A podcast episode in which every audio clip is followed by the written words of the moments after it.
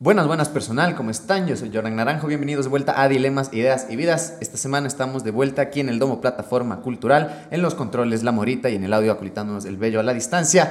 Y como siempre estoy con un invitadazo en esta mesa, alguien que ya quería invitar hace rato, productor, gestor, músico y lo mejor de todo, que toca el mejor instrumento de todo el universo, el bajo, es bajista. Estoy aquí con el señor Ibis Flies, que mañana. Esa es, buenas, buenas, saludos a todos. Gracias Jordan, querido, un honor estar aquí. Qué bacán. Gracias por la invitación. Qué chévere, qué bacán poder sentarme a conversar contigo. Es, es del putas porque ocupo este espacio full, he ocupado, me he dado cuenta a conversar con gente que, que ha estado full tiempo en mi vida, pero nunca me he sentado a conversar de verdad. Como, Ajá a conocer a fondo ciertas cosas que a veces como vos cachas en, entrevistas o en, o, en, los medios de aquí no indagan tanto. Total. Como por ejemplo eso, el bajo. el bajo para mí es algo que... El único instrumento que importa. Ajá. La música. es, es, es, un cague como esta relación que se genera con el bajo porque es un instrumento raro de llegar a ratos, ¿no? ¿Cómo fue tu trauma, loco? Porque muchos tienen traumitas de los No, sabes que yo desde chico como que siempre tuve esta obsesión con escuchar música. Ah. Entonces me acuerdo que un tío mío que vino de Chile, mi viejo es chileno, era chileno. Y mi, tío me trajo una grabadora de esas, ¿no? Los boombox esos con casetera. Y me empecé a obsesionar con la onda de grabar música y oír. Pero desde que escuchaba, yo escuchaba el bajo. O sea, era como así le decía a mi viejo, ¿qué es eso que suena ahí? boom, boom, boom, ¿no? Siempre los boom, boom. ¿Qué edad tenías, mamá? Chiquito, o sea, unos 10, 11 años que empezó ese click. Entonces eran noches interminables de acostarme en la oscuridad con mi, con mi casetera, escuchando la música que grababa, que me conseguía. Y sí, de una, de una. Yo, yo de una decidí tocar el bajo. no sé. Qué loco, qué bacán. Y, y, fue como a la par de esto de poder grabar, de poder poner un rec. Sí, sí, sí, o sea, mi relación, digamos, en esa etapa con la música fue eso. Grabar, hacer mis mixtapes, escuchar diferentes cosas. Se accedía a la música de otra manera también, ¿no? O sea, era lo, que, lo que había en la radio o la música que traían los amigos de otros lugares, que venían de Argentina, que venían de Estados Unidos, no sé qué, y entonces ahí empezabas a crear tu, tu propia identidad así desde la Claro, tu playlist personal. Tu playlist personal. ¿Cómo era esa playlist, loco, al inicio? ¿Cómo empezó a moldearse? ¿Qué tenía? Em, por ejemplo, yo tuve un encuentro muy temprano em, con cosas, por ejemplo, del rock argentino, ¿no? Entonces me acuerdo que venían panas así como el Pancho Prado, que le pasaba a Carlitos Arboleda y veníamos a casa, eran, las juntadas eran en la sala de la casa a ver qué habíamos conseguido, ¿no? Qué bacán. Ajá, entonces mucho, mucho Spinetta, Charlie, toda esa generación de música que es fabulosa y de la cual me siento ahora tan agradecido y tan hijo también, ¿no? Claro. Y por otro lado, en cambio, me empezaron a alimentar de música latina, por ejemplo, estos discos de Blades, Seis del Solar, de toda la música de esa, de esa era New York salsa increíble. ¿Por qué lado? Por el lado de tus viejos. Eso me llegaba por otros panas panas incluso así ves del fútbol, o sea, de la ah, cancha. Ajá. Y por otro lado, ya también empezaba a curiosear con el jazz muchísimo. Entonces, inmediatamente mi amor por Weather Report, por supuesto, Jaco Pastorius era así como una. Sí. Eso, eso, te gustó de una. Eso me gustó de una.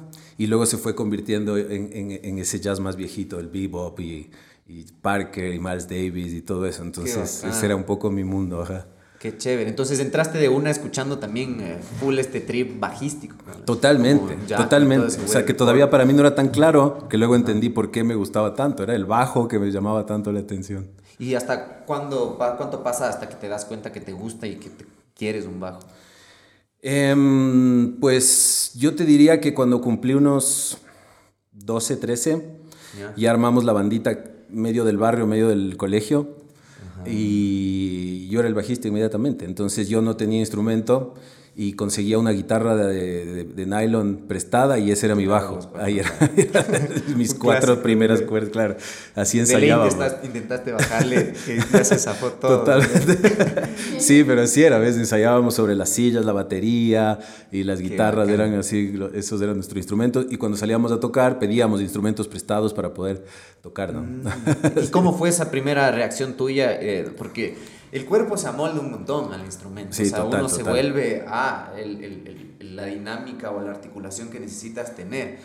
Y, y es focazo como este primer encuentro con el bajo, porque sí te das cuenta que es un instrumento toscaso, pues es un instrumento que, que, necesitas como desarrollar esa, esa, ese tacto un poco también. Es verdad, es verdad, claro, por eso me costaba tanto pasar de los ensayos en guitarrita, a ir al concierto y tener un bajo prestado. Claro, Era una cosa espantosa, ¿no? Pero siempre se me hizo muy cercano, o sea, el, sentir las cuerdas de esas gordas. De hecho, a mí me pasabas una guitarra y hasta el día de hoy se me hace difícil poner los dedos, siento que mis dedos son torpes y grandes y qué sé yo. Sí, claro. Entonces siempre me amoldé súper bien al, al, instrumento, o sea, se hizo un compañero, pero inseparable, ¿ves? Qué bacán. ¿Y cuándo es que ya tienes como tu tu bajo y lo empiezas a estudiar, porque también tener el instrumento hace que te es como tener el videojuego. Claro, ya después de unos años, ¿qué sería? Cuando tendría unos 17, por ahí, sí, en el colegio creo. Eh, empezamos a tocar en una banda eh, que se llamaba Carbono 14, porque antes de eso éramos los Karma, que éramos esta banda medio de rock progresivo, pero eh, pues se mezclaron los integrantes y tocábamos con el Eduardo Elwin, que tenía este proyecto. Y él había comprado para la banda un Steinberger recortado, de esos chiquititos, ¿no? Mango de grafito delicioso, EMG en los micrófonos. Y ese, ese lo pude comprar, se lo compré a él. Y ah, ese fue mi primer bajo y con ese toqué, pero mil cosas. Qué bacán, loco. Qué chévere. Y ese te duró, o sea, con ese ya empezaste a estudiar. Ese era mi primer instrumento, ese fue mi primer instrumento profesional, eléctrico, con el que trabajé un montón, sí. El Headless, dices, el que ajá, es headless. El recortado ese, Que luego tuvo el Franco también, uno parecido. El Franco tenía uno que, de hecho, claro, siempre hablamos de esto. Él, él, como que vio que yo te di ese Steinberger y él apareció, creo que era un Honor. Ajá. No, si no me equivoco. Ajá. Y siempre era, oh, yo tengo este bajo por tu culpa, me decía. Simón, algo así me había contado él sí, mismo sí, también. Sí, Total, es que éramos todos chicos, pues, o sea, en esos años eran los primeros años de los Miletos, nosotros los Karma, estos otros proyectos, habían había una efervescencia de la música creada, de la música moderna, se empezaba a, crear una identidad eh, y claro, compartíamos los escenarios en todas partes. Había una suerte de comunidad muy, muy, muy bacana, muy, muy cercana. Claro, y hasta por el mismo hecho de tener un instrumento ya te hacía un lazo con otra persona, que no era algo muy común como ahora, que también como que ya las, las academias, los, las universidades... Súper distinto. Te encuentres en todo lado. Claro, o sea, ahí no había nada, no había escuelas de música, este, casi no había espacios para tocar, se hacían estos conciertos que eran conciertos grandes, o sea, Plaza de Toros, pero eran conciertos de covers. De, ¿no? plaza, plaza de toros llena, pero todos tocando covers. Y claro, éramos de este crew que te digo, ¿no? Que empezamos a, mover la, música, la música propia. Ajá. Y claro, con el espanto de la gente que dice, ¿y estos manes por qué están tocando esta cosa tan rara, no? Pero sí, esa generación fue... No quiero decir con esto que antes no había otras cosas, obvio que había, o sea, hubo promesas temporales, hubo muchas otras cosas. Pero en ese momento se generó un movimiento, porque además eran los años un poco que empezaban MTV, por ejemplo, ¿no? Entonces había mucha influencia de esto, ¿no? Del rock y de esta postura ante la vida, sobre todo, ¿no?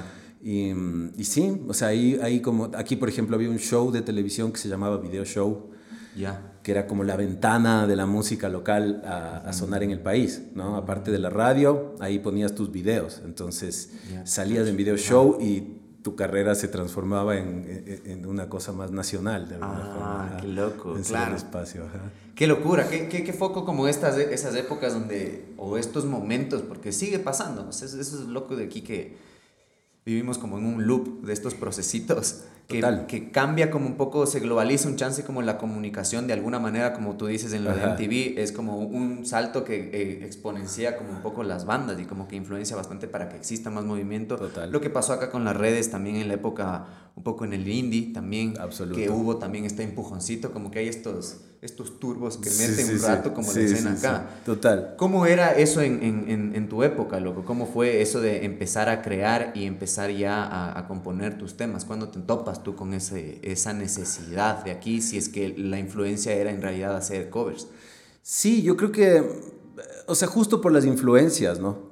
De, las influencias te nace ese bicho de yo también quiero hacer mi, tener mi propia voz, ¿no? Tener, tener cosas que decir. ¿Y a quién regresabas a verlo? ¿Cuál era tu influencia? Eso es que te digo, pues, ¿no? O sea, en ese momento, o sea, de la salsa, los yaceros, Pero los y de aquí, rockeros. Así como de la y de creación. Aquí, y de aquí, por ejemplo, yo me acuerdo mucho, más que de la creación, eh, se empezaba a generar como este movimiento de la música en vivo, de la puesta en, en escena, ¿no? Entonces, siempre que íbamos a tocar, estaban los locos de los Barro, que eran esta banda de, de panas chileno-argentinos, que eran unos 10 o quizá un poco más años mayores que nosotros, músicos pro. Y claro, nos pasaban por arriba porque sonaban increíble. Entonces nosotros como guambras abajo así decíamos, ¡guau! ¿Cómo suenan estos manes? ¡Qué increíble! Porque eran músicos muy experimentados, muy buenos. Y así había otras cosas, ¿ves? O sea, también eh, pasaba que la música se mezclaba bastante más, ¿no? Entonces había cosas como un poquito más rockeras, cosas más poperas, cosas, o sea, diferentes ondas y no había tantas tribus.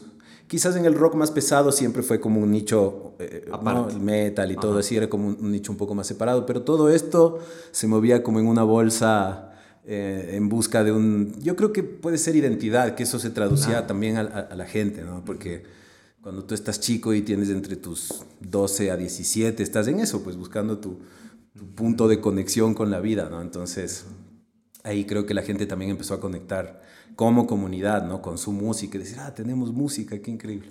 Qué loco. ¿Y tú cuándo empiezas ya a componer como tus primeras ideas? Primeras ideas, igual muy chico, así como a mis 15 años, por ahí. ¿Y de dónde, en dónde componías? ¿Componías en la guitarra? ¿Componías en el bajo? En la guitarra, canciones pésimas. Pero siempre éramos muy laboratoristas en la banda, ¿no? Ponte Carlitos Arboleda es alguien a quien yo quiero muchísimo porque además de que es un genio de compositor, era alguien que aparte vivía a media cuadra de mi casa, entonces compartíamos mucho tiempo juntos, entonces mucha, mucha data, Carlitos, para mí, mucho, mucho ese, ese, ese amor por, el, por la creación, por la poesía, por, ajá, el bichito loco ese, ajá, claro que sí, pero también estaba, ves, ya en esos años porque como nosotros éramos una suerte de, como te digo, laboratoristas, éramos unos musiquillos super nerds, ¿no? Como mm. estos Trébol, ¿ves? Que son así, ah, que se encierran y hacen cosas imposibles. o sea, sí lo ves así como que era un desafío. Siempre era un desafío. Técnico incluso. Técnico, claro. Poder tocar cosas así súper, mm. súper heavy. Y, y eso hizo que, bueno, pues llamáramos la atención a los locos que estaban más en la escena. Por ejemplo, eh, hermanito de toda la vida, Hugo Hidrobo, que inmediatamente nos llamó a hacer su banda. Em, y claro, con Huguito, eh, esa, esa, justo Huguito es un creador de todos los días, ¿ves? Entonces también mucha, mucho alimento de, de, su lado. También estaban ya como, como que se generaba esta movida pop y estaba el Ricardo Perotti, el Ricardo Williams. Con toditos íbamos tocando, compartiendo.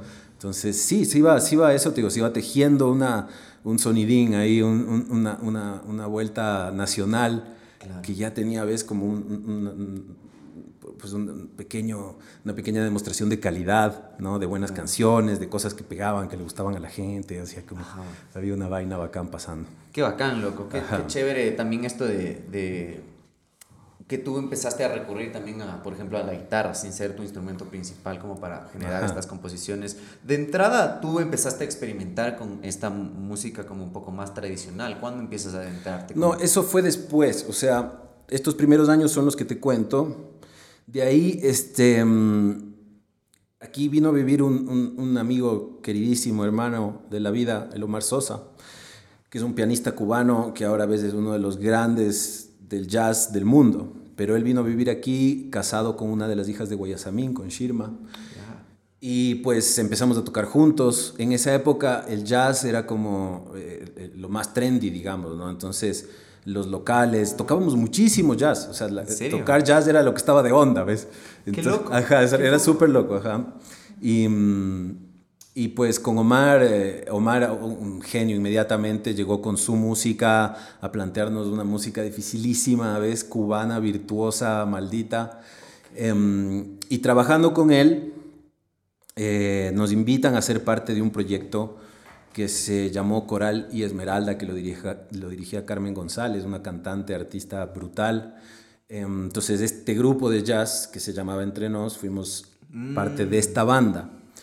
Eh, en Entrenos pues estaba Pantera colombiano, estaba Pepe Uvilla en la batería que era chileno, Andreas Belenhofer alemán, Ángel Cohen en la guitarra ecuatoriano, estaba yo y Omar, Omar Sosa, ¿no? Entonces éramos como esa, esa, bandita, a veces le abrimos a Gonzalo Rubalcaba, hicimos cosas así, viajamos un poco. Pero con esto que te digo, este proyecto Coral Esmeralda, nos fuimos de gira. Em, yo estaba por entrar a mi sexto curso, me acuerdo. Y nos salió, nos fuimos a México, nos fuimos a Brasil y nos fuimos a Japón. ¿Estabas por entrar a sexto curso? A sexto curso. Ese mal. Era, era bebé. Yo empecé muy chico, o sea, digamos, yo me profesionalicé muy chico. Claro. ¿no? Entonces, todo también, eh, hay muchas cosas que ahora me doy cuenta, o sea, la situación familiar, mis padres separados, para mí era un poco eh, inconscientemente esta, esta nota de hacerme cargo de mí mismo, por lo menos, ayudar en mi casa, ¿no? Entonces, tenía un poco que ver eso también, eh, como de crecer muy rápido, ¿no? Ir muy rápido. Entonces, mi adolescencia no fue ir con los panitas y, y a joder, sino tocar, ensayar, viajar ya era una enfermedad. Entonces, cuando yo iba a hacer sexto curso, ya, era un vicio. cuando yo iba a hacer sexto curso, siempre, siempre en el colegio me colitaron, ¿ves? O sea, siempre hubo chance, pero estos viajes que ya eran muchos, me dijeron, no, o sea, ya no vas a faltar cuatro meses al colegio. ¡Wow! era así, giras de cuatro meses. O sea, ya era mucho tiempo, mucho tiempo afuera. Ajá, ajá. Entonces, hablé con mi vieja y yo le dije, mira, yo esto es lo que voy a hacer toda la vida. Entonces averigüé y había cómo hacer una cosa que se llamaba en ese momento estudios libres. Entonces yo estudié sexto curso aparte en mi casa y rendí exámenes, pero me fui de gira. Me fui de viaje y ves, hice, un montón de cosas alucinantes que, que ahora digo qué buena decisión. ¿ves? Mi mamá me dijo, bueno, si esto es lo que quieres, tú te haces cargo. Ahí tú verás cómo, cómo lo resuelves, pero me porté súper responsable, mi vieja no... estabas demostrando, ¿no? Es como esta, esta parte como con los viejos que, que, un poco que demuestras que sí puedes. Que sí puedes y que sí es un camino. Exacto, ajá. Exacto, exacto. Entonces, ahí fue la cosa. Y, y con esta banda que nos fuimos de gira y todo, eh, la, la, vuelta era la fusión con la música afro-pacífico. Entonces, eh, con esa banda, además de las giras, fuimos a grabar eh, un disco que es bellísimo, que nos encerramos en, un, en una vieja camaronera ahí en Tonsupa, a orillas del mar, que estaba abandonada, ahí armamos el estudio, ¿no? Entonces, em, en ese momento, pues, conocí a todos los abuelos de la música tradicional, eh, Paparroncón, Rosita Huila, NASA, bueno, todo ese elenco. O sea, ahí te haces te acercas a esa... Sí, loco, y fue, para mí fue un cambio de canal así. Claro. Además conocí ahí a, a, quien fue mi primer jefe de, de, un estudio de grabación, al Kiko Donadel, un brasilero, a quien quiero muchísimo, con quien no he tenido contacto últimamente, pero él fue mi mentor, él me puso las manos en un estudio y me enseñó a trabajar un estudio, a hacer el negocio y todo, ¿no? Eso después de este disco. Pero como te digo, yo cuando ya conocí esta música me, me, me cambió el canal. Entonces todo este mundo como del jazz y del virtuosismo y ves de demostrar quién toca más rápido las escalas se desvirtuó. Al ver que ves eran las 2 de la mañana, estábamos en este galpón todos dormidos y de repente se levantaba Rosa Huila, nos tomábamos, man, 15 botellas de caña manavita por día, o sea, era una cosa así, pero nadie estaba borracho, sino había un ambiente de, de velocidad, ves, de mucho vértigo se levantaba Rosita a 2 de la mañana, empezaba a cantar en la oscuridad y ah, nos levantábamos todos a tocar y no, esa cosa a mí me voló la, la peluca, ¿no? Entonces sí fue como un, un, un cambio de canal súper potente lo que hizo en mí, así, de, yo decía, ¿de dónde les viene esta música? Porque para mí la música era practicando y estudiando y estudiando y a ellos les venía pero de una cosa muy visceral, ¿no? Y tan potente. Entonces me... Te clavaste, ahí, ahí, me clavé durísimo, ahí me, empezó mi conexión con la música tradicional. Wow, qué loco. Y, y, y, cuando sucede esos momentos, cuando te das cuenta que tienes esa conexión o cuando tienes este, no sé, como esta catarsis con nuestra música o con algún tipo de ritmo, también te hace como revalorizar cosas que habías escuchado antes y que antes no le dabas tanto valor. Seguramente volviste a cosas que no sé, como que había, habías escuchado pero no le entendías, porque a veces no es que no te gustan las cosas, sino que no las entiendes. Sí, o sea, yo ya tenía, ponte esta, esta conexión con la música afro, ¿no? Desde más chico, desde lo latino, ah, claro. pero nunca, o sea, yo nunca había ni siquiera escuchado que existiera, por ejemplo, una música en Esmeraldas, la marimba y todo eso, nunca, no, no, existía nomás en el mapa. O, por ejemplo, mismo la música indígena, que era algo que veías con cierta distancia, pues no estaba, no estaba involucrada en nuestros colores, ¿no? De esta cosa que te digo que se formaba, sino que siempre había como esta brecha, ¿no? Un poco social, hasta clasista, ¿ves? O sea, se veía separado, siempre separado. Y, y claro, a mí me, me, tocó mucho el lado afro y por otro lado, eh, otro de mis ñañitos de la vida, que es el Cristian Mejía, claro. que fue cantante de, de, de Karma, él se fue a Berkeley y él en su proceso en Berkeley, allá empieza a conectar con la música indígena. Ah, qué loco. Ya en Berkeley, imagínate, ¿no? Entonces, cuando él vuelve, este, pues nos volvemos a encontrar a, a, nivel de hagamos un estudio, seamos productores, hagamos discos, y empezamos a darnos cuenta que teníamos los dos este, estos contenidos, ¿no? Yo más afro, el más indígena y todo el bagaje que ya teníamos del jazz, del rock y toda la pendejada. Y ahí es que empezamos a hacer la grupa como esta banda de, de fusión, ¿no? De, de, de, estos colores, ajá. Qué chévere. Cuéntame un poco de eso. ¿Cómo, cómo empezaron a, a como a votar sus primeras ideas, como a tratar de tener este pizarrón donde anotan todo, donde votan todo y, y lo empiezan Como éramos unos, unos guambras así bastante nerds, así como te digo, éramos claro. como muy estudiosos, ¿ves? Venía, Era bien pensado lo que hacían. O sea, pensábamos, sí, lo pensábamos un montón y también nos sentíamos como muy responsables de hacerlo, entonces no lo queríamos sí. hacer mal. Entonces nos metimos, ves, a clase de cosmovisión indígena, de quichua, wow. a clases de marimba, de danza, de toques, de entender toda la vaina, ves, la mitología, entender mucho del, del, del tema para poder eh, utilizar estos elementos y empezar a jugar. Entonces eh, hicimos un pequeño home studio con el Chris, que era por ahí por la Carolina, la Shiris, por esa zona. Eh, y me acuerdo que estábamos produciendo un disco del Ricardo Williams, que era un artista que uh -huh. ya no sé si se acuerden, pero el Ricky era también como muy cercano, entonces estábamos trabajando su disco, entonces nos veíamos todos los días.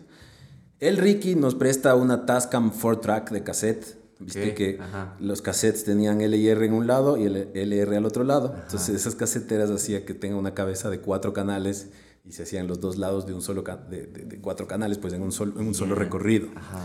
En Ajá. esa casetera empezamos a hacer nuestros primeros demos y me acuerdo claramente que hicimos una de estas rolitas quizás la primera de, de la grupa que se llamaba las fiestas de San Juan ya. donde ya descubrimos que la cosa sanjuanera y el andarele este, esmeraldeño se fusionaban bellísimo con un poquito de funky no sé qué pero en ese four track hicimos nuestros primeros empezamos a jugar con estas fusiones, ¿no? Descubriendo cómo, cómo funcionaban entre sí, o sea, la, la, cosa afro, la cosa indígena, la cosa mestiza, la cosa...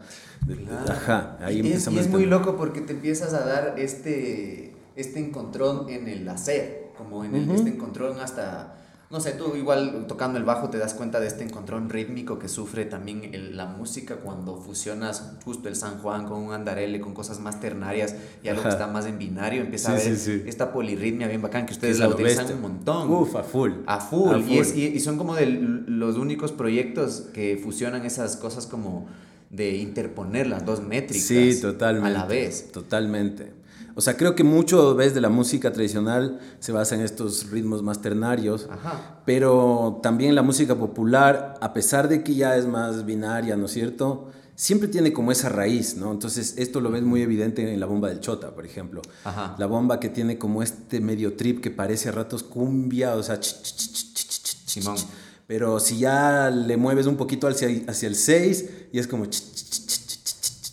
Ajá y claro. es como el sabor de la vaina, ¿no? Entonces, yo cacho que ahí hay como una conexión este, como profunda, ¿ves? De, de, la comunidad, del ser humano, una cosa natural que, nos, que nos, nos hace sentir, no sé, pertenencia de alguna manera, creo yo. Sí, ¿no? Y el ritmo uh -huh. también creo que es una cosa súper humana. Totalmente. Full, full primaria. Sí. Primario, la voz y el tambor. Ajá. Por ahí te fuiste, claro. ¿Y, y cómo, cómo fue esos primeros experimentos?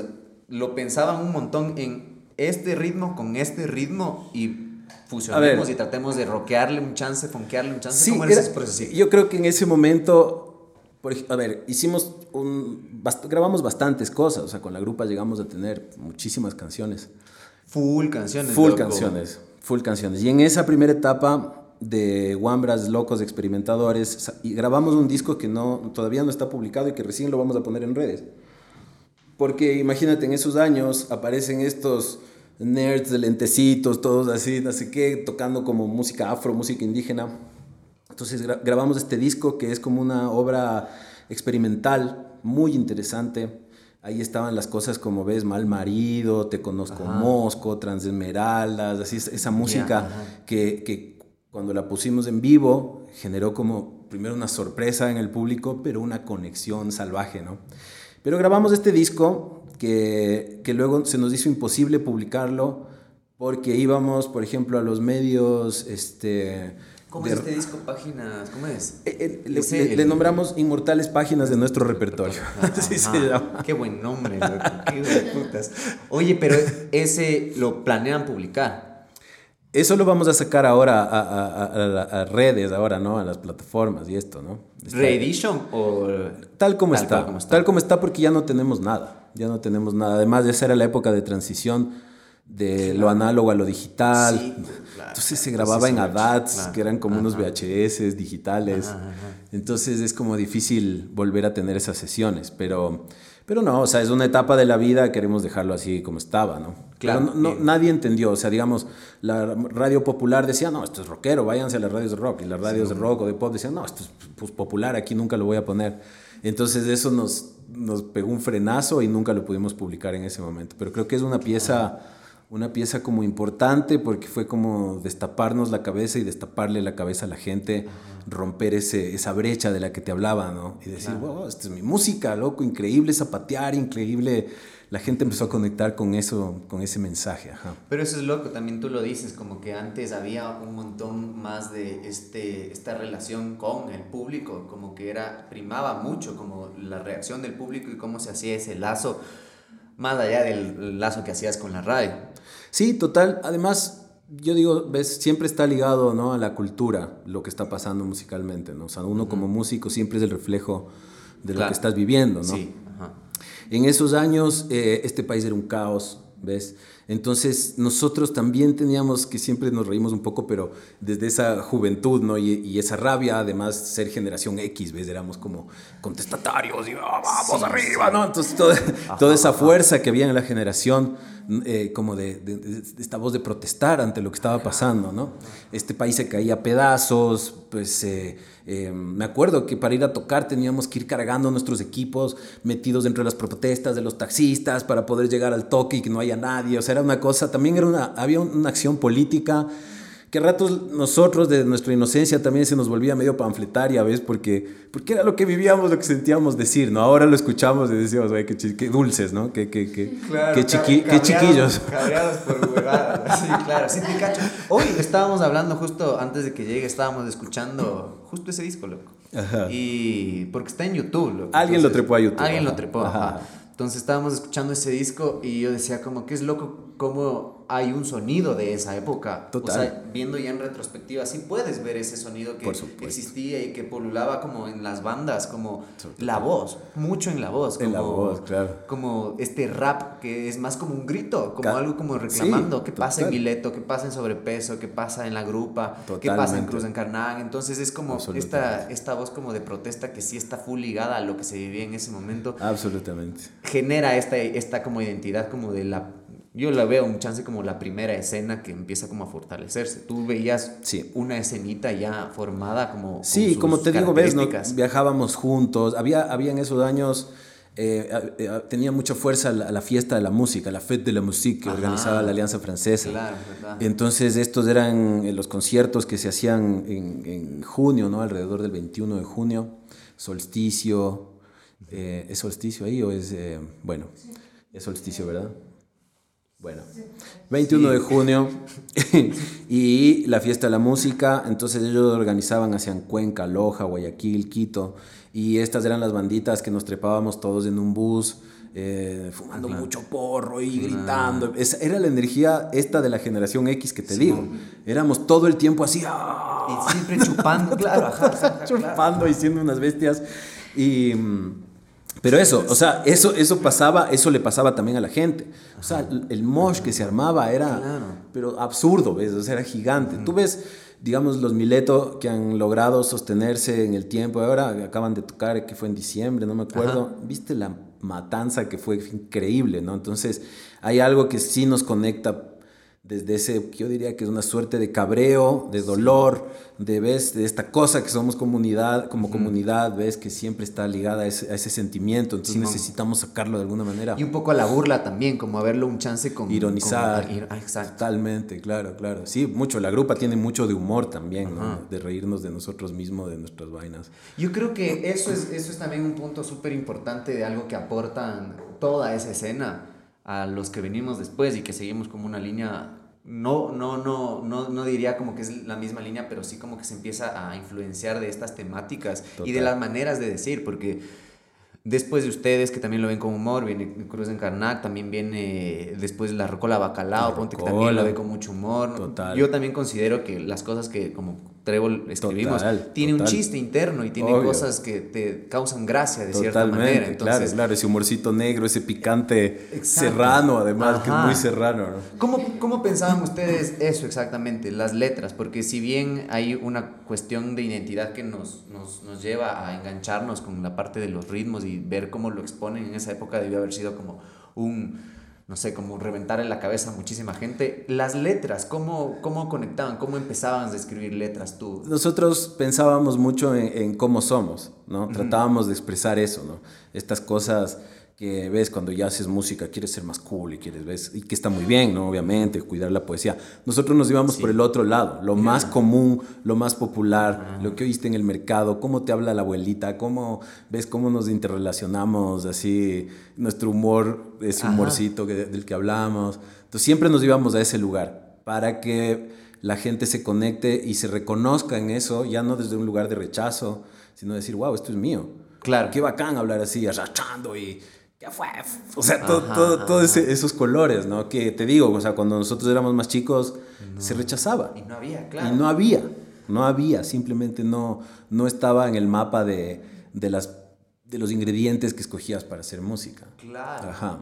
Qué, qué, bacán me parece justo esas vertientes de cómo decían las cosas antes, porque eran bien diferentes. Cada banda, entre cada banda, lo decían bien distinto. Como, no sé, justo en la misma época era Mileto, pero era una cosa bien poética, que es lo contrario, que eran palabras que ni siquiera entendías qué pasaba, qué estaban diciendo, pero la estética de la palabra... Muy claro. Y la voz del Paulito. Claro, y, es como que las maneras, ¿no? Pero justo encontrar tu voz y encontrar la manera en cómo lo haces, me parece súper bacán. Estaba escuchando ayer justo los discos también y, y me da, y tenía la curiosidad de saber cómo cómo son cómo eran estos detonantes de los temas, porque a veces eh, creo que también partían un poco de algún canto tradicional y se iba armando. Sí. O, o muchas veces. Algunas veces eso, sí, sí, sí. O sea, tenían esos dos sistemas, como partir de los ritmos o partir de los cantos de cierta cosa. Por supuesto. Como agua, por ejemplo. Por ejemplo, agua es básicamente un canto tradicional. Porque ves, eh, eh, por ejemplo, en la música afro,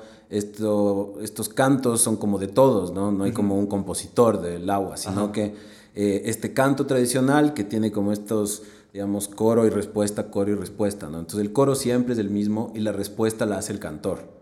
Cada cantor tiene su manera de decir, como el pregoneo, su respuesta al, al, coro, ¿no? Entonces, eso era mucho también nuestro, nuestra forma de hacerlo desde ese lugar, ¿no? Entonces, el coro se mantenía como tradicional y nosotros le poníamos ya el condumio de chapas desgraciados, políticos de mierda, ¿me entiendes? Qué recho, claro. claro, le cambias como un poco la, la, la, la idea de, de, hacia dónde va, un poco como la... sí, porque también es como... O sea, yo, a, ver, siempre se discute esto de la apropiación cultural, de la cual yo no estoy de acuerdo, pero ni un poco, porque si no, ¿cómo haces cultura? O sea, me parece muy bien la gente que quiere conservar, ¿ves? estas, estas formas, pero en su momento esas formas fueron la representación de un tiempo, de un espacio, de una cultura, de un enlace social, ¿no es cierto? Yo creo que cada, cada vez que uno reinterpreta o retoma o, o reutiliza, ¿ves? Y, y lo hace a, a, su momento y su tiempo, le está dando vida a la cultura no es que estás aprovechando, no es que estás, estás diciendo esto es mi vaina, pero en este tiempo, ¿no? Entonces, obviamente, cuando cantaban el agua, ves, en el río, eh, tenía una connotación que tendría que ver con, ves, creció el río, bajo el río, qué sé yo, ves, cualquier cosa. Para nosotros, el agua, eh, agua que corriendo va, es todo lo que nos está atravesando como sociedad en este momento. Entonces, le damos una nueva lectura. no quiere decir que en ese momento nosotros pretendemos ser negros o pretendemos, ves, ponernos poncho y transformar. No, no se trata de eso, sino de decir, aquí habito, esta es mi tierra, esta es mi cultura, y la pongo en un lugar eh, eh, de lo que nos pasa en este momento, ahora. Entonces eso genera una conexión también. ¿Te has topado full con esa crítica, tal vez, de la apropiación? Sí, o sea, imagínate que nosotros en esos primeros añitos de la grupa, hicimos una versión de este yarabí que se llama Puñales. y, es bellísimo porque en ese momento todavía estaba vivo eh, Gonzalito Benítez, de los Benítez Valencia. Entonces, eh, Puñales es una canción de su padre, de Ulpiano Benítez. Y a nosotros, en ese momento era alcalde del Roque Sevilla, y pues Roque pues ves, ya tiene a Miguel Sevilla, que es su hijo, entonces había una vinculación con la música. Ah, no jodas, qué Obviamente, entonces fue el Roque y su mujer, que por ahí nos oyeron y dijeron, no, esto tiene que estar en Reina de Quito, esto es la cosa, esto es lo nuevo, es la identidad. Entonces nosotros súper guapos nos fuimos a tocar en Reina de Quito, puñales. Esta versión, y pobre Gonzalo Benítez al día siguiente estaba llorando, llorando literalmente en Radio Quito, diciendo que habíamos destruido la música nacional.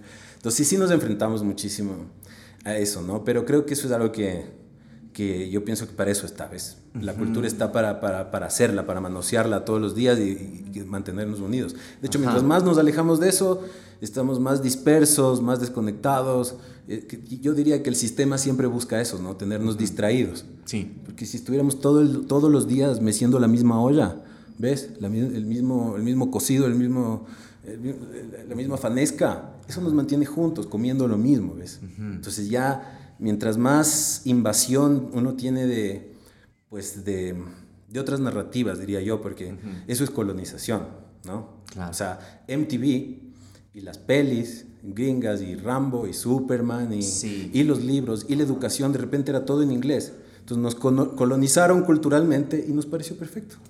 Qué buenazo esto, qué, qué, buena cosa, ¿ves? Entonces todo nos pareció bien y no nos, no nos dimos cuenta que eso nos estaba simplemente eh, alejando de nuestras propias, nuestras propias cosas. Yo tengo ahí estado pensando últimamente de que cuál es el, el trío de que aquí no logra cuajar una identidad, tanto en sonido como en un montón de otras expresiones que no la tenemos o, o la tenemos bien dispersa. Y creo que es justamente de estas cosas que, que, que a veces como que sí, sí nos enorgullece un montón de que es un país pluricultural ¿Vos crees que esa pluriculturalidad es lo que hace que no logremos tener una identidad en conjunto como país? Porque hay muchas identidades conviviendo en el mismo lugar. Yo, a ver, no sé si estoy tan de acuerdo con vos porque sí hay una identidad de lo que se hace aquí, ¿no? Em, o sea, no es que no logramos cuajar, quizás no logramos hacerla masiva o expansiva, eso quizás, pero pero si tú te fijas los proyectos de aquí, sobre todo los que tienen relevancia, casi siempre tienen una identidad clara. Piensa desde ves el Juan Fer Velasco, por ejemplo, por un lado, ya, que se metió con el pasillito y le dio como una nueva vuelta, ¿no? Y la gente conectó. Piensa en los Curare, por ejemplo, ¿no? Me voy así extremos, ¿ves?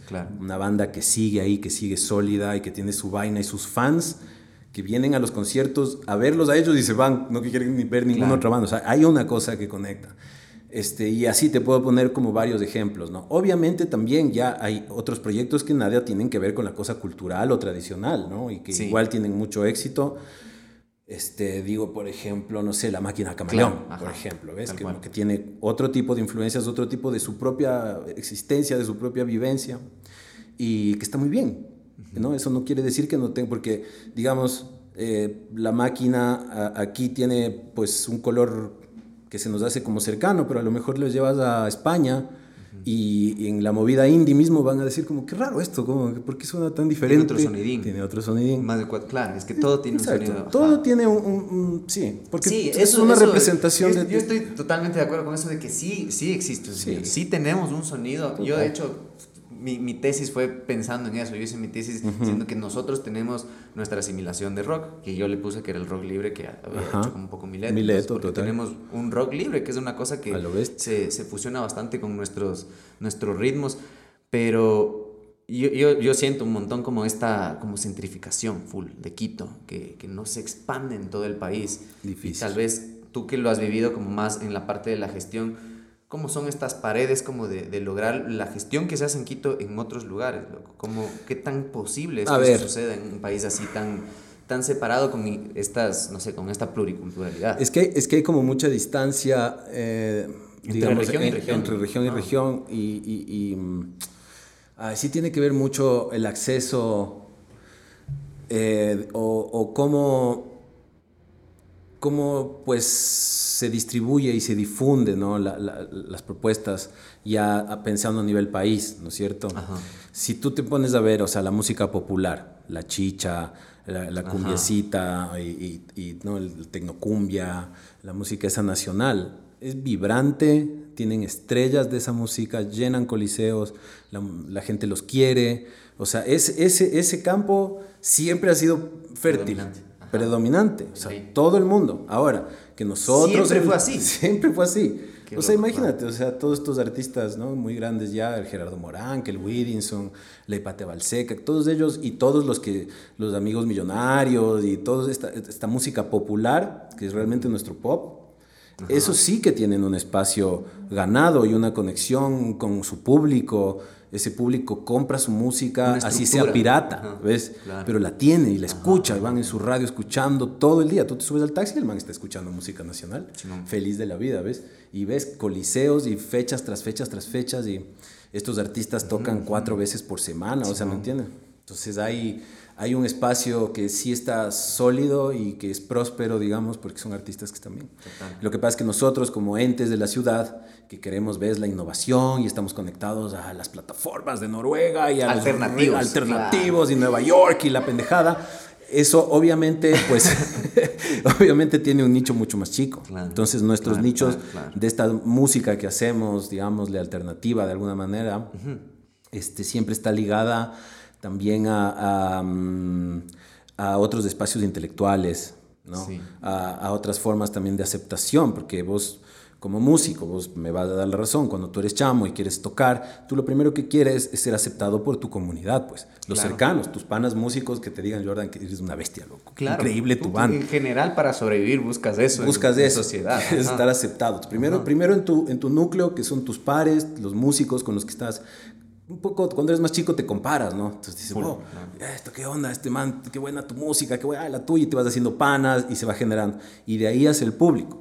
Pero como ves, nosotros eh, somos unos exploradores, hablo por, por ti, por tu proceso y por, por lo que hemos, hemos, desarrollado todos. este, somos eso, ¿no? Unos exploradores, investigadores, este, buscamos la estética, el virtuosismo, las, el sonido, el super estudio, el productor, la fusión, la fusión o sea, es un montón de componentes que para nosotros como digamos, nos sirven para ser más profesionales, para ser más cracks, tener trabajo, tener, eh, no sé, poder viajar y estar a la par con bandas de afuera y partirles la madre por último, ¿cachas? Entonces eso hace que los nichos para nuestra música en un país como este sean más chicos.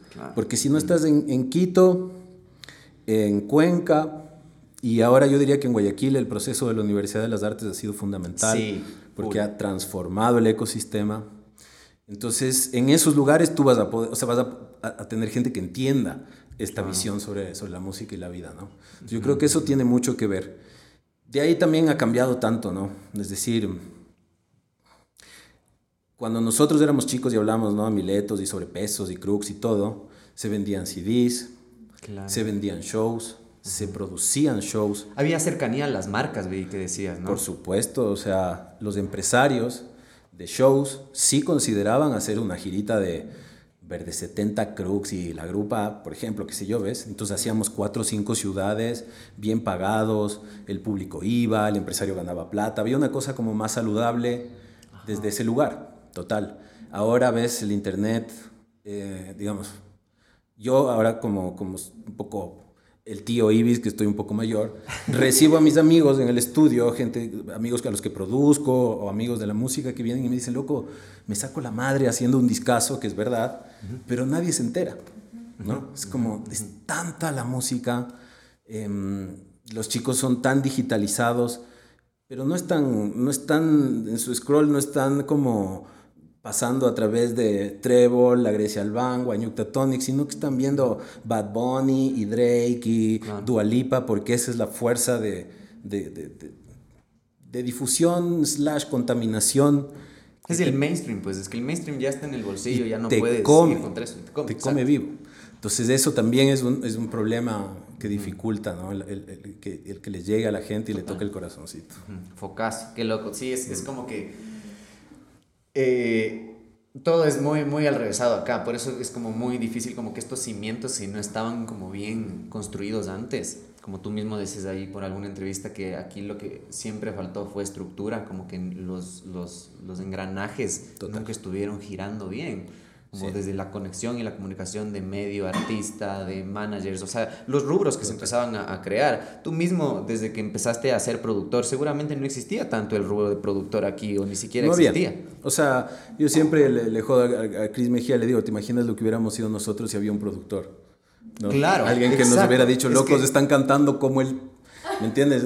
Alguien, alguien que te hubiera dicho, man, va por aquí, por acá. No éramos nosotros ahí de onda, sintiéndonos, pero ves, los mejores del mundo y, realmente valiendo un poco en muchos sentidos, ¿no? Pues es que es un, eh, averiguar por vos mismo y claro, como que a veces la labor del productor es toda la experiencia que ese productor te puede hacer saltar un Exactamente, pasos, ¿no? justamente es eso, ¿no? Entonces no había, no había esa figura. Ahora hay muy buenos producers, o sea, de, todas las edades y en todos los rubros. Eso es muy chévere, pero pues a partir de, de, que tienes un buen disco, el resto del engranaje es súper flaco. Empieza a flaquear durazo, claro. todas las bandas sueñan con encontrar un manager, por ejemplo. ¿no? siempre el manager es la hermana, el mejor amigo, el papá, que son gente que confía ¿no? y que le apuesta y le mete todo y que muy difícilmente podrá vivir de eso por lo menos un lapso corto de tiempo. Entonces es difícil tener alguien de prensa o de medios, un manager y gente que pueda apostarle loco por cinco años cuando tienes que papear, ¿no? Entonces eso, eso dificulta muchísimo que se desarrolle. Prensa especializada, hay algo ahora, pero no hay algo que realmente nos esté conectando. No, no, hay una revista, aunque sea digital, que la gente diga, no, la quiero tener para entregarme el último chisme de los total, Total, total, total. No pasa eso. o sea, qué, loco que es eso que yo veía también en esta entrevista que tienes con el Hernán Guerrero, que es tremenda. Es que el Hernán es una bestia. Mm, mm. Entonces, Hernán básico. Eh, justo eso de, por ejemplo, tomándole al, Hernán y tomándole, no sé, como al, al, Pablito Rodríguez, que era una bestia ah, también, que para mí era Se le extraña. una terapia, era conversar con el man y que el man te haga una entrevista, era súper bacán. Se le extraña, muy pro. Justo, era eso, era, eh, era, es periodismo como especializado en algo. Y veía que hablabas de esto, de que aquí nunca un periodista o el periodismo ha tratado de internacionalizar esa voz, porque eso también ayudaría a ganar cancha como identidad de lo que está pasando acá en otros medios. Imagínate. Yo siempre me acuerdo de esto, porque claro, llegaba yo a los medios al principio como un chamito que llegas asustado a la radio, y estaban estos locutores y todo esto, claro. se cohibe full, ¿no? Claro, porque no te dejan ni hablar, ¿no? Y cuéntanos, ¿cómo no sé cuánto? No, bueno, mira, pero bueno. Y vos decías, eh, totalmente. Pero con el tiempo, esos locos también ya se fueron haciendo personas amigas, conocidas, ¿ves? Entonces yo llegaba y les decía, chicos, ¿por qué no le estamos apostando a, nuestra música? ¿Por qué no le dan palo? ¿Por qué no le meten así 10 veces al día a cada cosa que lanzamos para que realmente sea un, un boom? Y claro, me decían, no, mira, siempre el típico pretexto, no, yo tu música lo oigo en mi carro. Yo no puedo poner tu música en la radio porque se me van las marcas. Claro, claro. Entonces, yo tengo que poner, ves, Marc Anthony y Carlos Vives, porque eso es lo que me piden. Y esa es la presión de las multinacionales, que ves, si no, si no le pones, porque te dicen, soy la multinacional, te digo, mira, yo te tengo Carlos Vives, pero también me tienes que poner estos otros cinco. Llámese Fonseca, por ejemplo, ¿no? Que, digo, estoy hablando totalmente, solo estoy imaginando, pero las, las, las, multis tienen el poder de decirte, ¿quieres los artistas grandes? Me pones los míos en desarrollo. Entonces sí desarrollan los, los artistas más chicos. Pero digamos nosotros y te reciben de mil amores. No, qué rico, aquí estamos con los amigos, no sé qué. Te ponen en la entrevista y gracias chicos, nos vemos nunca más, para siempre, ¿ves?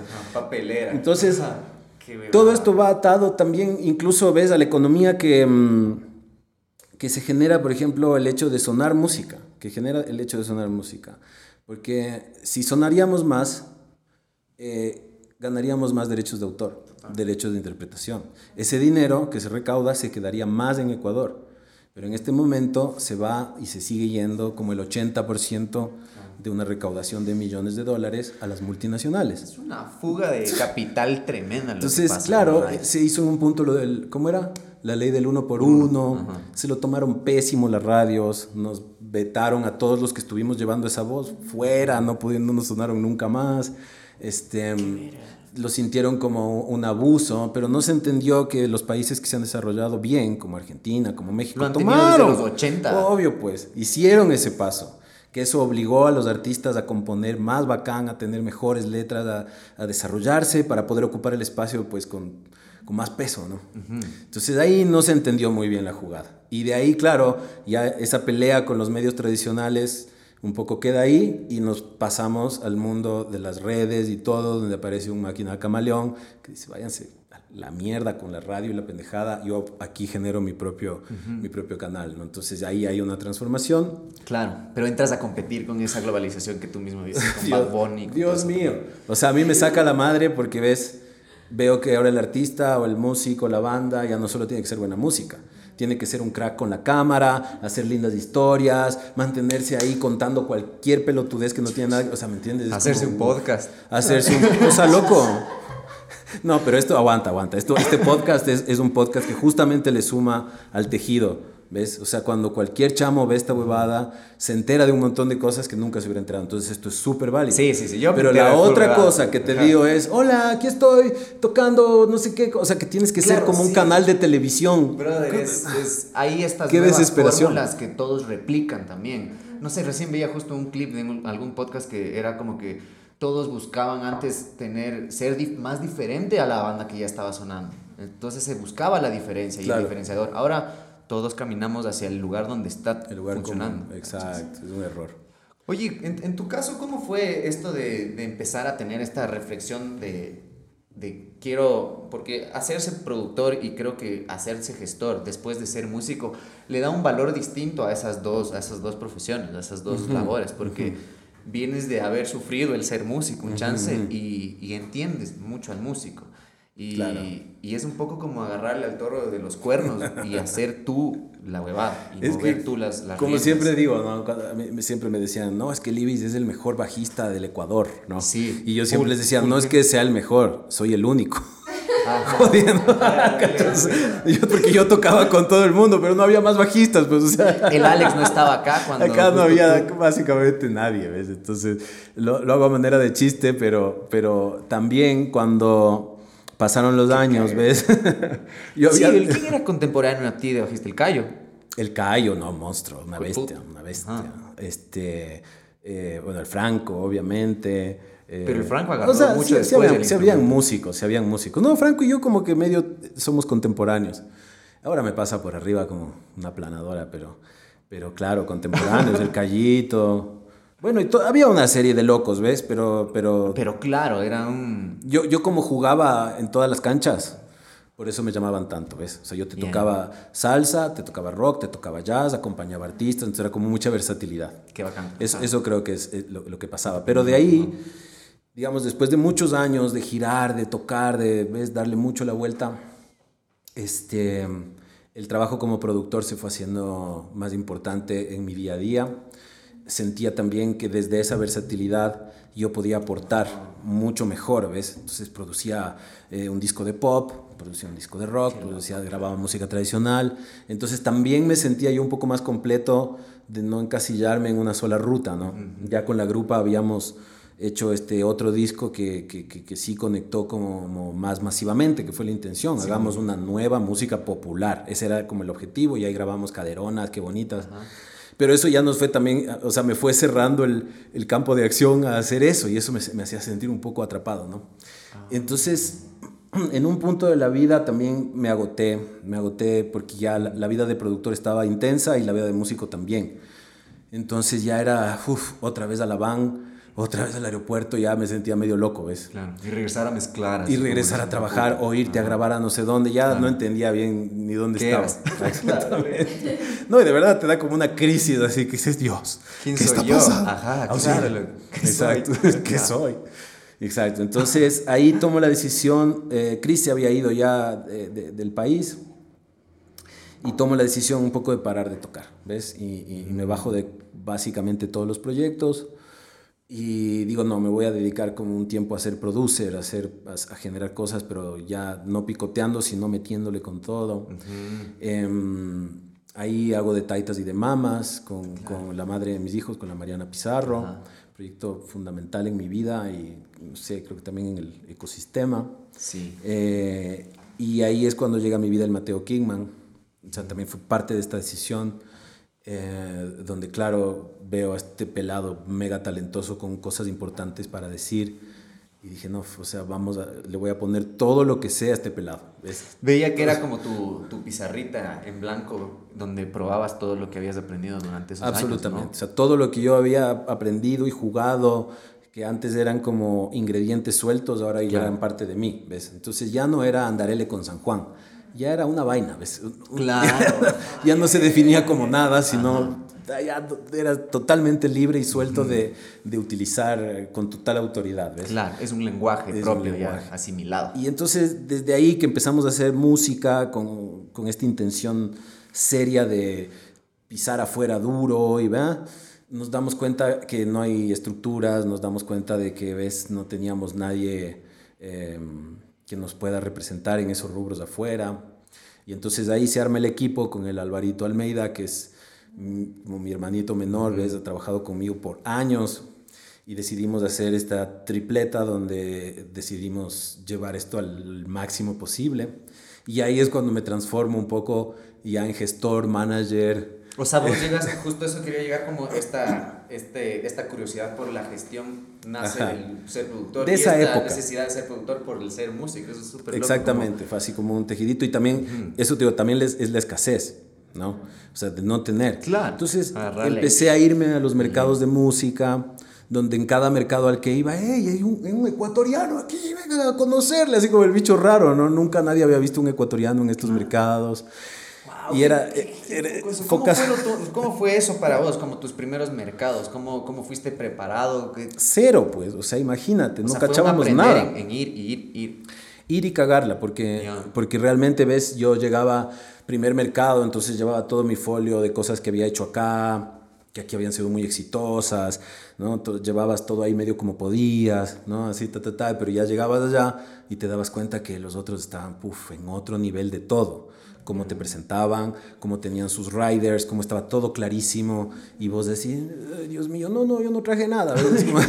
no, la próxima nos vemos. Entonces fue como una curva de aprendizaje, fue toda una inversión de ir a muchas vueltas y en esas vueltas eh, también conocer a gente muy, muy importante, gente que yo admiraba, gente que veía tan lejos, porque en ese momento como ecuatoriano uno veía todo lejísimos, o sea, que el Tuiti González, que el Iván Benavides, que no sé quién eran, eran así gente que uno admira tanto, tanto, el Mario Broger, no sé qué. Marito ya había venido, ya éramos amigos, pero bueno, todo era como, como eso, se veía lejano, ¿no? como, como muy imposible, ¿no? Como llegar a conocer a Michael Jackson, que dice, no, esto no va a pasar. Pero de repente en estas cosas te empiezas a encontrar con esa gente. Sobre todo porque están como cercanos a la música que tú escuchabas, como esta música argentina. Y, y la música que hacían ellos. ¿Ves? La música que ellos hacían que a mí me mataba, entonces yo decía, wow. Claro. Entonces sí, se empezaron a hacer conexiones que se convirtieron en amistades, en mentores, en, en gente que te siente y te dice, mira, no, o sea, esto no es por ahí, llévale para otro lado. Entonces, cada vez que iba a un mercado, regresaba y les decía, chicos, estamos pésimos. ¿eh? Vamos de nuevo y volvíamos a grabar y volvíamos a producir y hacíamos de nuevo nuestro press kit y hacíamos, vamos, siguiente mercado, así. Y ya medio, ah, ve, pero esto, ah, está creciendo. Entonces ya medio nos paraban bola, nos íbamos profesionalizando. Sí, cachaba yo cuando empecé a escucharle al Mateo, eh, que tenía otra vuelta. E, ese, ese de cambiarle un poco la sonoridad, porque ya tenían grabado cosas con el material. Ya habíamos grabado cosas que no sacamos, justamente para no. Y eso fue una reflexión de ir y volver. Claro. ¡Wow! ¡Qué loco! Claro, porque era justamente nuestra intención era poder pisar mercados afuera, así como de verdad, ¿no? Entonces ahí, ahí pues ves, dejamos alma, vida, corazón, billetera, todo, para aprender, para, para cachar. Y claro, ahí me di cuenta que eh, una cosa es lo que uno hace para satisfacer su mercado local, que está muy bien, ¿ves? O sea, tú puedes ser los divididos o espineta y satisfaces tu mercado local y eres un dios. O puedes ser eh, alguien que se quiere codear con este otro círculo de gente que está haciendo música quizá más globalizada o más iberoamericana, ¿no? donde entiendes cuáles son los puntos y los lenguajes, te das cuenta cuántos panas están en la misma que tú, tantos, ves tantos, porque uno ve solo los que están sonando, pero en cada país hay loco, cientos de locos investigando, probando, tratando. Entonces sí fue entender qué es lo que estábamos haciendo bien, qué es lo que estábamos haciendo mal y cómo podíamos realmente empezar a colarnos em, con, con, con, estos otros círculos, ¿no? O sea, me acuerdo tanto que con el Mateo sentíamos de esto, él sobre todo sentía, a mí no me quiere nadie en, en Ecuador, decía, todos, todos los panos de la música me rechazan, eh, él se, se, sentía rechazado. Entonces yo le decía, pero tranquilo, porque tus panas de la música ahora son el Mató, ahora son los no sé quién, ¿ves? Y era como otro círculo de gente que en cambio decían, oye, pero esto está buenazo, ¿qué es lo que están haciendo ustedes? ¿no? Entonces fue también como cambiar el canal y, y, olvidarse de esta aprobación que hablábamos hace un rato, que uno quiere sentirse parte de su comunidad y te vas a otra comunidad de una, que es una comunidad de multipaíses, de multiculturas, de, de gente solo haciendo música también, por último, ¿ves? Solo haciendo música, música buena, que así seas chino o si no conozcas el idioma, dices, oh, esto está interesante. claro, loco, Y que, que foco también veía que tú hablabas mucho de que te tocó controlar mucho como la ansiedad de sacar el proyecto, sobre claro. todo del Mateo. Es que, eso, eso pasa y es súper normal. O natural, claro. El artista quiere sacar su música. Y ya quiere tocar. Y ya, quiere salir a tocar. pero también eso fue un aprendizaje, ¿ves? Ahí eh, por ejemplo, conocí a mi, a mi pana Grant, Sid Dull, con quien fundamos Aya Records. Con ZZK. ZZK, él tenía ZZK de la cumbia electrónica. Y mira que lo que yo ya había ido varios mercados intentando, ¿no? Meter, buscando un sello para sacar la música. Eh, ibas al sello y te decía, ya, buenísimo, pero tienes planes de, por ejemplo, venir a girar a Europa, ya tienes booking. No, pero estoy viendo. Entonces, bueno, cuando tengas el booking, yo te publico el disco. Entonces iba al booking chicos, chicos, chicos, estoy aquí con esto, a ver, para buquearme, pero ¿estás seguro cuánto te va a invertir? ¿En qué países te va a sacar la disquera? Entonces era una cosa, estaba una total, red, una red que, en la que entendí. Red de acciones. De acciones, ajá. Y de acciones donde a la final la gente quiere ganar plata. Claro. Entonces hay, hay gente que es súper cruel y dice, mira, tú me puedes traer así el nuevo disco de los Beatles. Me decía los más, puede ser la música más hermosa del mundo, pero si tu estructura no está clara y con todo claro, a mí no me interesa, me decían, no me sirve. Entonces fue así, era pa, bandazos de agua ¿cómo, fría. ¿cómo, cómo, cómo era tu proceso como para asimilar esos aprendizajes? Porque también es una, como, como decías, como al principio eh, San Juan con Andarele, pero después se vuelve un lenguaje. Yo creo que también los procesos de, del music business y todas estas cosas de las estructuras, también al principio es como leer, cachar qué anotaste y tratar de luego volver un proceso normal tuyo. Sí. ¿Tú cómo hacías eso? ¿Cómo asimilabas? ¿Te anotabas las cosas que tenías que hacer? ¿Y ¿Cómo reflexionabas sobre lo que tenías que... De todo. Siempre había como estas, estas, a veces que son estas puñaladas que son las que más te enseñan, ¿no? Como lo que te acabo de contar.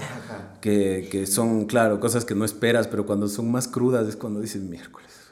Claro, No, entonces, pero también eh, algo que, por ejemplo, detectaba yo, y es que el hecho de no tener las estructuras mmm, nos hizo ser como un caldo de cultivo de música muy interesante Ajá. como país. Ajá, Entonces, mucho de, muchas de las reacciones del mercado de afuera, y te digo de verdad, eh, yo también recibía, ¿no? Porque me, me juntaba con gente, no había cosas tan interesantes así de, de, los países, ¿no? Uh -huh. Y todo el mundo lo que sí decía, oye, qué interesante lo que está saliendo de Ecuador. Claro, claro. En ese momento eh, nacía el Nicola, nacía el Mateo, llevábamos Eva, llevábamos claro. eh, Río Mira. Entonces la gente era como, oye, ¿qué está cocinándose ahí? Qué bueno lo que están haciendo. Y sentían este color fres fresco, andino, uh -huh. ¿no? Como con otra nota. Y de verdad que sí había como como yo diría, sí estábamos un poquito por arriba estéticamente en muchos sentidos, ¿no? Pero no teníamos las estructuras, estábamos como botados, entonces era difícil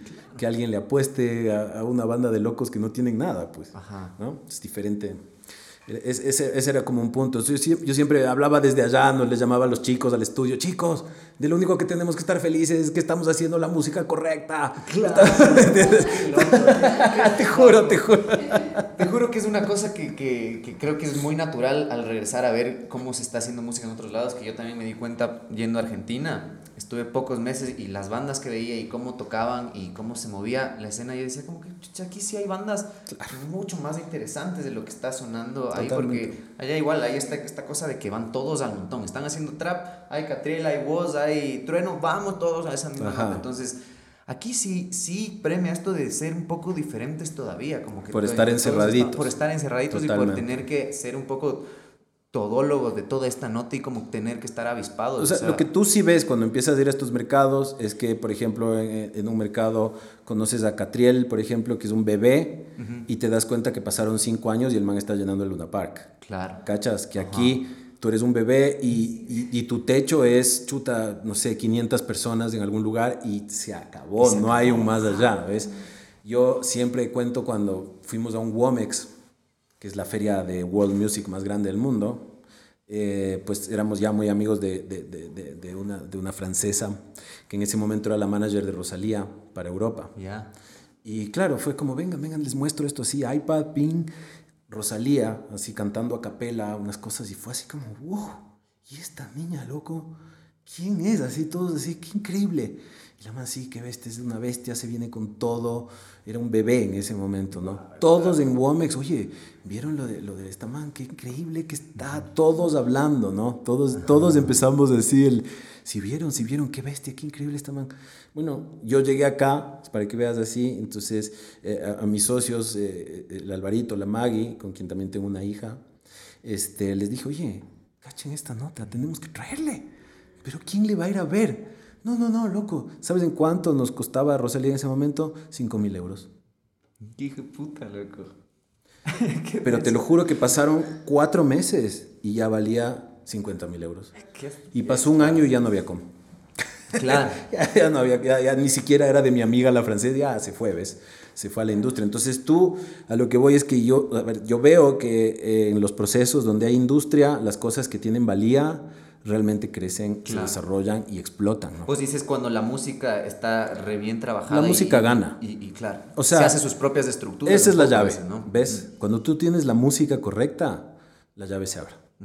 Totalmente, porque si tienes la música correcta, seguro vas a encontrar una estructura en otro país, un manager que te crea, una disquera, pero tiene que ser esa vaina, ¿ves? O sea, tiene que tener esa cosa que a pesar de que no tengas nada, el que escucha diga, wow, Claro, quiero, quiero, quiero, quiero porque nos vamos para arriba. Sí, yo ya que también decías que sucede el otro lado, ¿no? Que no está bien la música, pero eso cuesta más camello. Y sí hay como, pero cuesta muchísimo más camello y mucha más plata en promoción. No, imagínate. No, totalmente. Para mí, o sea, digamos, eh, lección de la vida es que la música gana.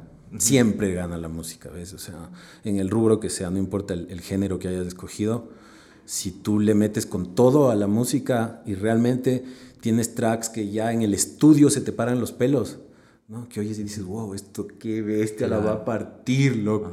¿Me entiendes? Esa sensación. Yo creo que ahí está la, la, llave de la puerta más importante. Si no tienes eso, pucha, la inversión y la gestión se hace pesada, se hace difícil. Claro, es que vos también eres full músico. yo, yo, o sea, yo vengo de, ahí. De que suene bien la bebada. Y eres. ¿Tú crees que el instrumento sí te dio una visión distinta como productor o que el instrumento que toca un productor sí le moldea desde cómo empieza a armar sus planes. Totalmente, totalmente. En tu caso, ¿cómo, cómo es, por ejemplo, donde ves reflejado esto de ser bajista? Más allá de la versatilidad que dices. Sí, o sea, el bajo, el bajo es este vínculo, ¿no? Con la percu, este vínculo con la armonía, este vínculo con la melo. La bisagra, ajá. Estás en una bisagra, ¿no? Simón. Entonces tienes una panorámica permanentemente. O sea, tu forma de interactuar es panorámico. Tienes que estar como atento de todo lo que pasa, no. Si eres el guitarrista, estás ahí la tuya, las chicas, los solos. Eh, claro. Tú sabes, mientras te sostengan, o si eres el cantante, ves, también estás en la tuya. Pero aquí, si tú no eres realmente ese vínculo, se puede caer la banda. ¿No es cierto? Si tú no eres ahí, ¡pam! ¿no? Entonces, sí, sí, sí, yo creo que mucho de, de, de, lo que yo hago como producer, que aparte también en mi visión como producer, está mucho hacia los beats, hacia, hacia la cosa del groove, ¿no? Obviamente porque soy bajista, entonces, qué sé yo, un productor, un pianista, un guitarrista, obviamente se va a ir más hacia lo armónico, lo, ¿no? Otro, otros colores. Sí, el instrumento yo creo que de ley marca un poco lo que, lo que suena. Ya, qué loco. Y, tú, por ejemplo, cuando agarras un, un, un, un camello que vas a hacer, ¿Cómo es ese encuentro con cada camello? Porque veía que decías también que cada álbum, cada proyecto es como se forma una familia chiquita en ese momento. full. Para siempre, además. Exacto. ¿Y cómo, cómo tú empiezas esa relación? Porque tú al ser como el productor necesitas ciertas herramientas para empezar a trabajar y para poder empezar a pintar sobre lo que ya te están dando. Pues con el tiempo me he dado cuenta que lo más importante... Eh, eh, pues como te dije, es la música, ¿no? De entrada. Entonces, si yo siento que lo que tengo como, como fuente, ¿no? De, de, inicio, eh, primero es algo que yo le, yo le, si hay materia prima donde yo puedo sumar, donde siento que, pucha, conecto y siento que veo cositas, este, eh, ya empiezo como a tirar, a tirar anzuelos, ¿no? Si no, yo realmente digo, no, ¿sabes qué? ¿Sí te ha pasado? Ah, sí, claro. No, yo aquí no, no, no es algo que, vaya con mi pana, no sé quién, ¿ves? como que soy muy honesto de entrada en relación a lo que estoy percibiendo, ¿no? Ya, qué caga, loco. Me, me, resuena un montón. Alguna vez hablamos con el ajicero que es tatuador, que full gente como por ser buen tatuador quiere que le tatúe cualquier cosa, que cualquier cosa dibuje, pero claro, él tiene como su, su propio lenguaje de tatuar, entonces hay cosas que te toca rechazar porque en realidad no, no, no va a premiar, ajá, exacto, no va a sumar. Exacto, entonces también con el tiempo como que me defino como un productor de música popular, ¿ves? O sea, sea como sea, a mí me interesa muchísimo la conexión que genera lo que hago con un público, con una audiencia, ¿no? Eh, así mismo igual, ¿ves? Me gusta también lo experimental, me gustan las cosas puristas, qué sé yo, pero donde siento que aporto realmente es en ese lado donde por la experiencia que he tenido, eh, el trabajo sobre las canciones se ha vuelto como un, como mm. ves, mi tochcito en la, en la cocina. Ajá. Ajá. Entonces le pongo mucha atención a las melos, a las letras, a las métricas, a las partes, a las formas. Entonces hago mucho, mucho esa, esa primera parte antes de ir a grabar. Y luego lo de, lo de grabar es algo que se vuelve tan sencillo. O sea, utilizas la mitad de los recursos de instrumentos, de estudio, de todo, porque tienes unas canciones que están ricas, pues, o sea, ya no, no importa tanto cómo les vistes, ya una base buena. Entonces creo que parto de ahí, muchísimo lo que hago ahora, parte de ahí de, de tener un gran repertorio, de, de, ver esta, este empuje que tiene el artista. O sea, siempre el artista, y siempre les digo, ¿no? Van a ser, siempre son la punta, de la, punta del tren, ¿no? Claro. Si el artista no tiene eso, nunca va a pasar nada. Por más que tengas la estructura y todo el artista tiene que tener esa hambre. ¿Te ha pasado que te topas con artistas en los que ya está en un proceso y justamente sucede eso? Hay una, una traba por ese. Sí, claro. Porque es una cosa hasta de actitud a ratos. Es que es tan fuerte, porque también lo entiendo desde ese lugar. O sea, es tan drenante el hecho de ser el artista, donde tienes que ser la jeta del proyecto y además tienes que estar empujando el equipo y buscando las oportunidades. O sea, es desgastante. y, y hay mucha gente que se rompe en ese, en ese coso llegan a estados de depresión, a estados de ansiedad horribles, ya no quieren hacer nada más, desconfían de todo. Es súper eh, común, de hecho, es súper común ese estado donde es, que es muy grande la responsabilidad, porque yo siempre digo que, a ver, uno normalmente siente que hace música, ¿no es cierto? Que, que, eres tú el que, el que hace esta música, ¿no? Mira como mi canción, ¿no? Mi línea de bajo. Sí. Pero también en el tiempo me he dado cuenta que uno es un canal de eso. No, no, no, es, no eres tú, sino eres, eres un instrumento, atraviesa por ti. Por eso, e, para componer, y lo sabes bien, cuando tú estás más blandito, pensando en nada, las ideas fluyen. Cuando le empiezas a echar cabeza, o sea, tú poniéndole, empieza a trabarse todo y no sale, no entiendes qué pasa. Pero cuando estás blandito, está todo fluyendo, ¿no es cierto? Entonces, ser ese canal por el que atraviesan melodías, ritmos, y ser ese canal que se para en el escenario y hacerle el delivery ¿no? Al, al, público, que ves, te conviertes, estás pues tres metros de arriba, la gente te ve así, eres una especie de altar, eres como un santo, ¿no? Entonces, sí, esa cosa... que, esta mística que dices. Totalmente, esa cosa para uno es fuerte. Si, si tú lo ves desde ti, te, drena y te mata. Si tú entiendes que eres el canal por el cual esa gracia divina de la música está atravesando para el bien de todos, se vuelve mucho más... Encomiendas un poco la responsabilidad. es como creer en Dios, loco. Pero totalmente, es una cosa, yo digo, sí, siempre digo, la música es como un manto sagrado, ¿ves? Es como, como que pasa por ti y tiras una gran colcha que cobija cinco mil personas así y todos se sienten abrazados por esa vaina, ¿ya? Entonces, sí, yo siempre recomiendo eso, no pienses que, que la música eres tú. tratando de ser el más bacán y no sé qué, sino que tú eres un canal por el que atraviesa esa gracia en bien de todos los que te están siguiendo y escuchando, ¿no? Totalmente. Ajá. Qué bacán, loco. Oye, ñaño, medio como para terminar, cuéntame, ¿has vuelto? Se te ha visto un poco más en los escenarios, con Cancán, por ejemplo. Ajá. ¿Cómo ha sido ese regresar al escenario que tú mismo también escuché que decías esto de que el escenario es como la gratificación más bacán que tenemos también acá, como que es la parte donde más lo puedes gozar, donde estás haciendo justo ese delivery con la gente y puedes ver la reacción. ¿Cómo ha sido ese volver? ¿Cómo ha sido el volver al bajo? Y se dio así, no me había dado cuenta cuánto lo extrañaba, cuánto lo necesitaba. Eh, sí, realmente cuando estoy parado en el escenario siento, siento esa conexión divina, así, es como una cosa floto, ¿ves? Donde también veo en esta nueva etapa el escenario como algo mucho más sagrado, ¿ves? Ya no me gusta tomarme nada ni fumarme nada, sino siento como esta sensación de elevación sin, sin aditivos. Y se produjo pues muy naturalmente porque con mis hermanitos los Cancán, con el Pichu que es mi ñaño, este, pues mi estudio se, se fue a, ocupar un, un, cuarto de su espacio y empezamos a trabajar juntos lo que estaban haciendo de su disco. Eh, entonces, al ser parte de la producción, pues estaba muy metido en, el, en la música y me invitaron, me dijeron, ¿no quieres tocar voz del bajo? Em, vamos, de una, hermoso. Entonces, como que muy, muy, muy rico, muy gratificante, ¿ves? O sea, no sé si estaría listo ahora para que se vuelva muy grande, como ves, para entrarle otra vez al tour y la van y el avión, porque eso es desgastante y ya voy a cumplir 50 en poco tiempo. Entonces ya no sé, pero, pero en cambio yo siempre digo que si me pudieran teletransportar al, al escenario, yo sería la persona más feliz del mundo. Claro, que me ahorren el trajín. Que me ahorren el trajín. Pero sí, hermoso. Y mismo con la grupa hemos vuelto un poco a tocar.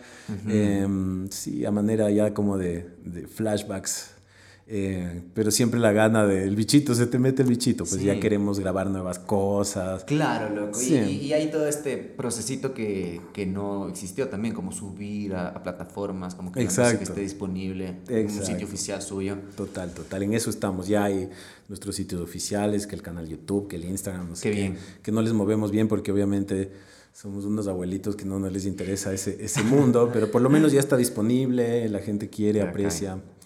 Sí, ahí estamos, ¿ves? O sea, como que también es otra etapa de la vida. Claro, debes tener hasta otras búsquedas, incluso con el mismo instrumento, que es lo que estábamos hablando. Totalmente, es otra relación con todo. Ajá. Cuando uno está más chamo quiere otras cosas, ¿no? Y hay que aprovechar es que esa es energía. El momento es el momento. Que hacerlo. No, totalmente, ese es el momento. Y ahora es como diferente, es más el goce. O sea, ponte con la grupa, nos juntamos y el hecho de vernos de comadrear, ir a comer juntos, reírnos un montón. E-, eso, eso fue lo más lindo de, de salir a tocar de nuevo. Qué bacán. Ver cómo están todos, qué ha pasado, que los nietos, que la vaina, o sea, increíble. Qué recho. ¿Cuánto tiempo estuvieron en para sin tocar, sin verse? No sé, como 10 años quizás. Claro. Full. un montón de tiempo, pero fue como andar en bici, ¿ves? Fue como cada uno vino aprendiéndose. Además nos dábamos cuenta que tocábamos una música que para ahora, para, para nosotros, qué difícil esta vaina, nos toca ensayar full, pero en ese momento estábamos filos, ¿ves? Entonces también fue como darle un nuevo valor a esa música que habíamos hecho, que en un punto ya te cansas y dices, ya otra vez esta vaina. Simón, Pero volver a visitarle fue como, oye, esto era divertido, loco, y éramos súper nerds y la, la, la, y nos, nos, dio un montón de, de, de buena onda volver por ese material. Qué bacán. Sí, bien loco, sí, sí, sí. Qué hermoso, ñaño, qué bacán escucharte, qué bacán tener esta charlita contigo, de verdad que ha sido una cosa que, que, a mí, yo esperaba muchísimo conversar con vos, porque por toda la experiencia que has tenido, tanto en el bajo como en la gestión, como en la producción, creo que eres una de las personas que yo más admiro acá, Muchas que se dedica a esas tres cosas. Totalmente recíproco. Qué bacán, gracias, ñaño, en serio, gracias por darte el tiempo. Algo que le quieras decir a la gente que te ve y te escucha, ñaño. Bueno, nada, pues un saludo este, vuélvanse fans de la música, echen su tierra, hay música increíble, no le pierdan de vista a sus artistas, este, pues pórtense pilas, no caigan en las narrativas de este mundo destruido, investiguen la verdad porque em, hay mucha contaminación, son tiempos muy difíciles y se van a tornar más difíciles todavía. Sosténganse de su cultura, de su música y de su corazón. Qué bacán. Gracias, ñaño. Gracias otra vez por estar acá sentado. Gracias a ustedes también por ver, por escuchar. Los que están en el Spotify, vayan al YouTube. Los que están en el YouTube, vayan al Spotify. Acuérdense que esto no es una entrevista, esto es una conversación. Esto fue Dilemas, Ideas y Vidas. Nos vemos la próxima semana. Pilas. Chau, chau, chau. chau. Esa es. ¡Eh! ¡Qué bello! Chañanito. Qué lindo. Qué lindo. De verdad, qué bacán.